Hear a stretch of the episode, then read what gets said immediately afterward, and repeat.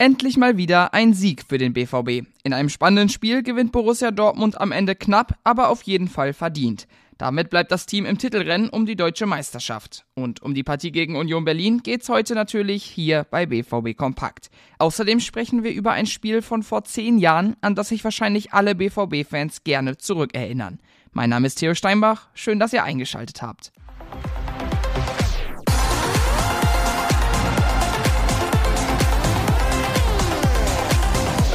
Nach zwei schwachen Spielen und dem Aus im DFB-Pokal war der BVB gestern gezwungen zu liefern.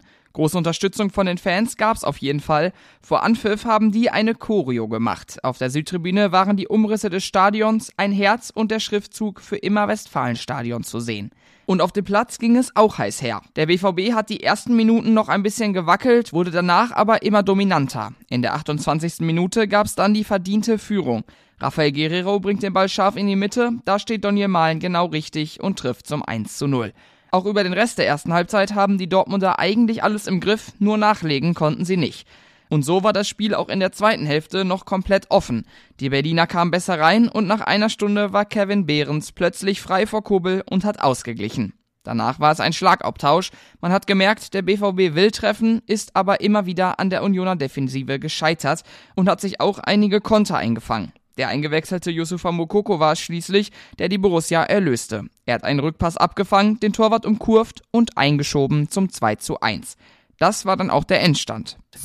Im Parallelspiel gegen Freiburg haben auch die Bayern knapp gewonnen. Der BVB bleibt also zwei Punkte hinter ihnen. Bei einer Niederlage wäre das Meisterschaftsrennen aber wahrscheinlich vorbei gewesen. Also ein ganz wichtiger Sieg. Für Edin Terzic war es vor allem wichtig, ein Zeichen zu setzen, auch für die Fans. Wir konnten heute ein anderes Gesicht zeigen unserer Mannschaft. Wir wissen, dass ähm, das auch nötig war, weil wir uns auch in, in einer gewissen Art und Weise dann hier entschuldigen wollten für die, für die Leistung in München und in Leipzig, ähm, wo wir eine unglaubliche Unterstützung unserer Fans hatten. Ein paar Spieltage hat Terzic Mannschaft noch und darf eigentlich da nicht mehr stolpern. Durch den Sieg gestern hat sich Borussia Dortmund immerhin fünf Punkte von Union Berlin abgesetzt. Und jetzt gibt es noch mal ein bisschen Nostalgie für euch. Könnt ihr euch daran noch erinnern? Reus in die Mitte! Wir machen rein! Tor! Tor! Tor! Tor! Tor! Tor! Tor! Tor! Tor! Tor! Für Borussia Dortmund! 3 zu 2! Hier rasten alle aus! Der ganze BVB ist auf dem Rasen! Tja, das Wunder von Dortmund, so wird's oft genannt. Heute vor zehn Jahren hat der BVB in der Champions League gegen Malaga durch zwei Tore in der Nachspielzeit gewonnen. Damit ist das Team ins Halbfinale eingezogen und stand später ja sogar im Finale. Jeder BVB-Fan wird sich wahrscheinlich noch genau an diesen Abend erinnern können. Nachdem Felipe Santana den Ball über die Linie gedrückt hatte, war das ganze Stadion am Ausrasten. Neven Subotic, der war auf dem Platz mit dabei und erinnert sich noch genau an das Spiel. Das ist so die Momente, die man als Fußballer, selbst wenn man 15 Jahre lang spielt, so wie ich, die man vielleicht hat, wenn man sehr viel Glück hat. Und wir hatten das. Und nicht nur in irgendeinem Spiel, sondern in einem entscheidenden Spiel. Und zum Schluss reden wir noch kurz über die U23. Auch für die war es gestern mehr als erfolgreich. Beim MSV Duisburg gab es einen 5 zu 0 Sieg. Damit bestätigt die Drittligamannschaft noch einmal ihre aktuell glänzende Form.